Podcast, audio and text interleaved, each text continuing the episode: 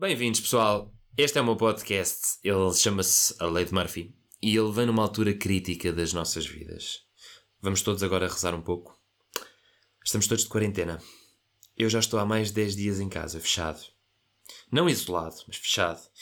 E isto uh, tem sido convidar a doença mental a entrar dentro da minha cabeça.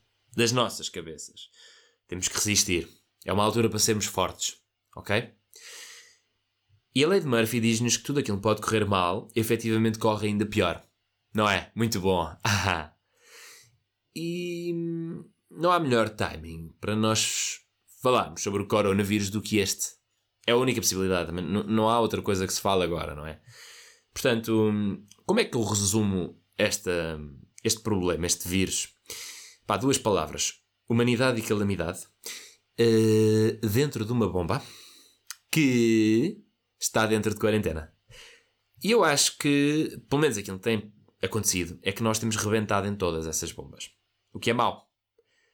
Portanto, temos que meter aqui um SOS no nosso pânico, fazer o que é necessário, não sair de casa, ok? E continuar a nossa vida. Estatísticas. Será que isto é assim tão mau? Pessoal, nós já tivemos pandemias piores. Já tivemos epidemias piores que esta pandemia. Mas temos aqui mais de 300 mil casos é grave, é assustador, não é?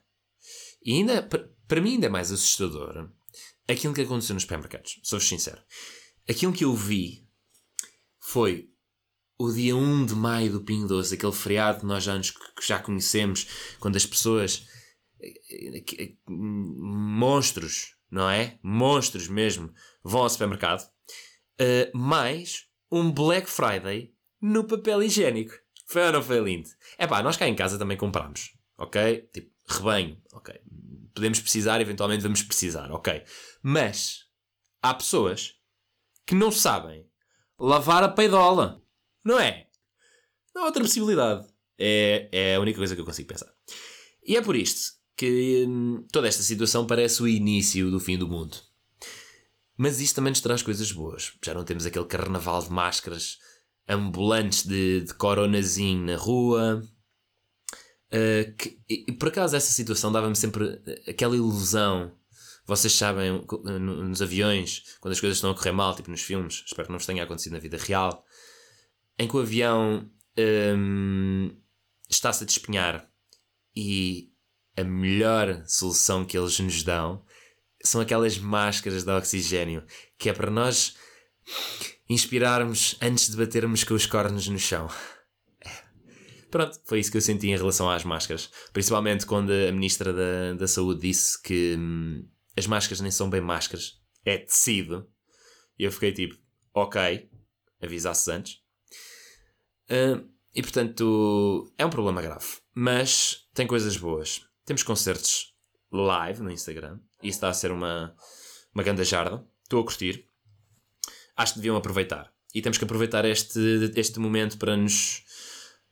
Para fazermos as coisas que antes não fazíamos, para ler o livro, para ver o filme, para ir à house party, não é? Ver aqueles amigos que não saem de lá, que estão 24 horas a jogar Pictionary repetido na aplicação. Pá, que enjoo. Já enjoei.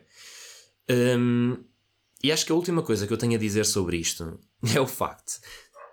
Eu não consigo esquecer isto houve um momento em que todo o mundo estava a trabalhar, pá, principalmente a Europa e a China e a Rússia, estavam a trabalhar para derrotar o Corona. Ok, pessoal, fechámos fronteiras, fizemos hospitais em oito dias, uh, parámos carnaval, parámos não sei mais o que, tudo fechado. E Portugal está onde? Está na praia! Ah, pois é! A apanhar ali o selinho, relaxamento. A nós não nos toca nada. E hoje, 1280 casos. Este é o nosso problema. É, é, é, nós também temos o problema da juventude que precisa de, de, de, ver para crer. E agora é importante que pá, não sejam reguilas, não saiam de casa, respeitem a quarentena. Vamos despachar isto, porque senão o próximo verão é só em 2021. Ok? Festivais. Sabem qual foi o meu maior problema? Eu lembrei-me agora que paguei o seguro do carro no dia antes da quarentena. E onde é que eu vou? Vou até à cozinha. Pronto.